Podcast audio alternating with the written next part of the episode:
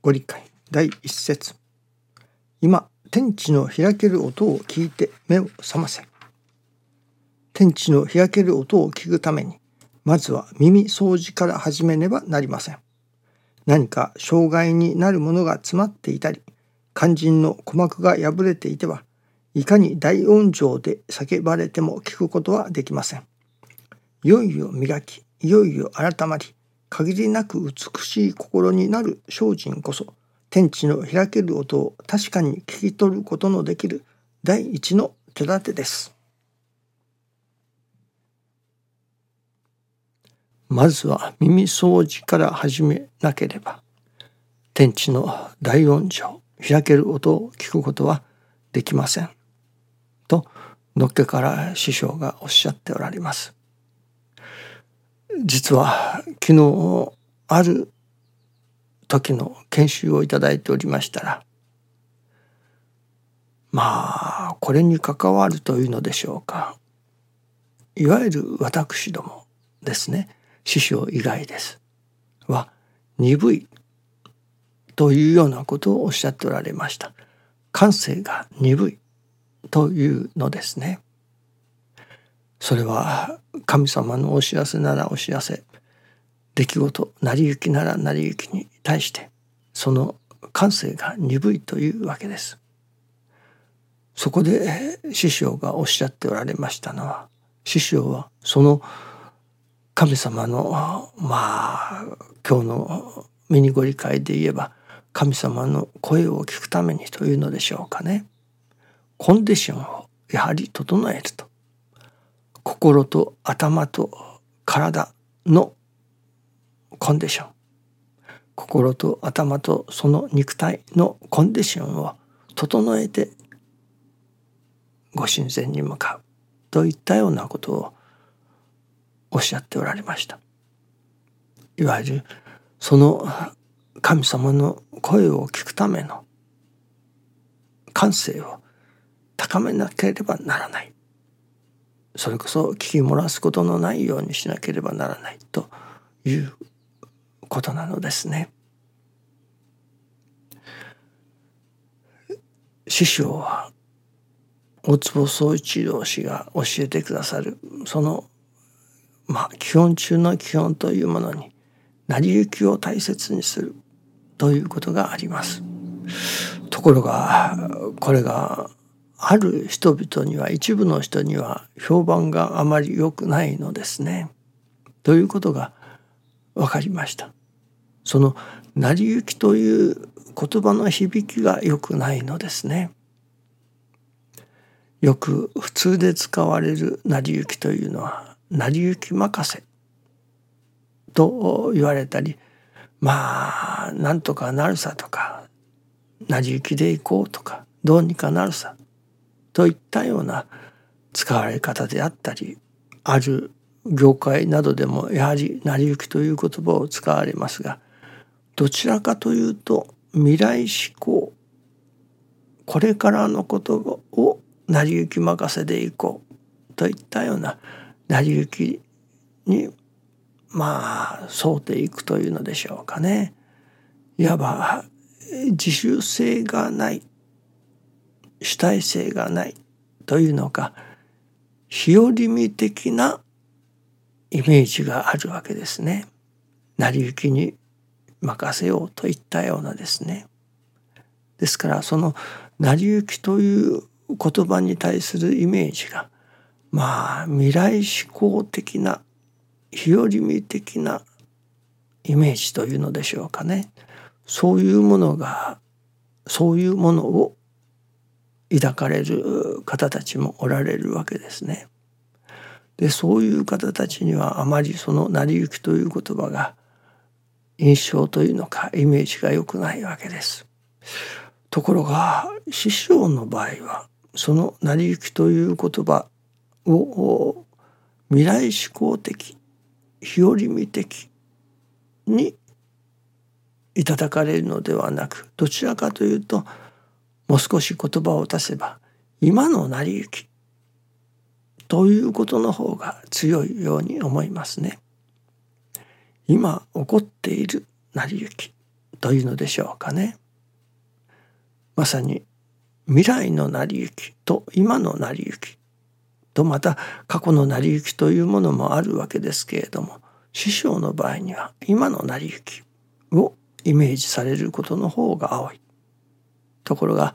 普通の人たちは未来の成り行きをイメージすることが多い。そしてそこに表示味的なものを感じ印象が良くない。まあという感じですね。それでこれは何とかならないものだろうかと今朝のご記念中に思わせていただいておりました。師匠は元来はその成り行きと言われるその元になるのは一切が神様の御事柄だといわゆる私どもの身の上に起きてくる事柄それを神様の御事柄だと神様がいわゆる教祖様のお言葉で言えば差し向けということになりますね。神様がなされることしてくださっておることいわば御事柄だという表現をしておられますね。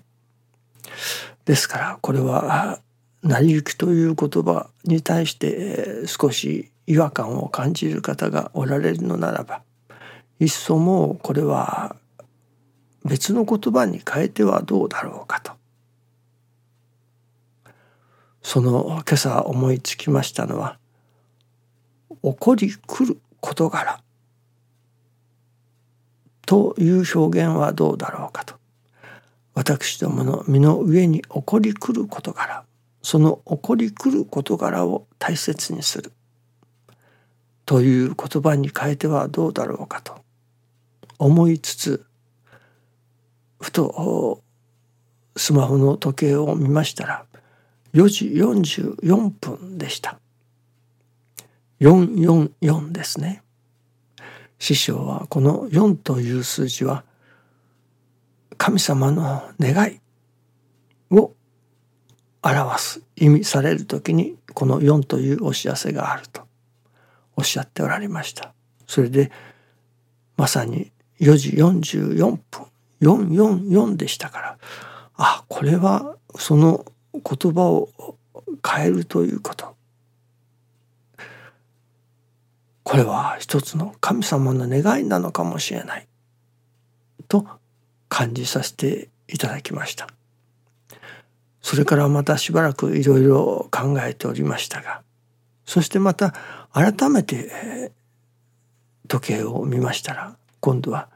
4時55分でした。4と5555はいわゆるゴーサインと言われる55ですね。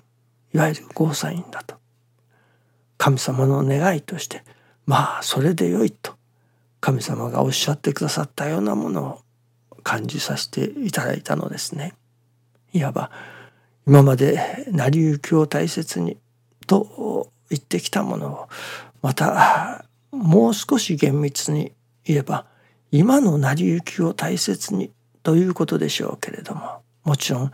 将来における成り行きというものもありますからこれは起こりくる事柄を大切にという表現に変えてはどうだろうかと思わせられています。そしてこれからはそのいわゆる成り行きということに対して少し違和感を感じる人たちには起こりくることからという表現をさせていただこうかとも思わせられております。この実はもう一つ裏話があればありますのは成り行きというのを英語で表現するとどうもうまくないのですね。いわゆる師匠が言われる成り行きというその成り行きにピタッとくる英語の表現があまりないようなのです。それで私は今まで成り行きハプニング to us いわゆる私どもに起こってくる成り行きというふうな表現をさせていただいていたのですけれどもまさにこれが起こりくる事柄という表現なのですね。ですから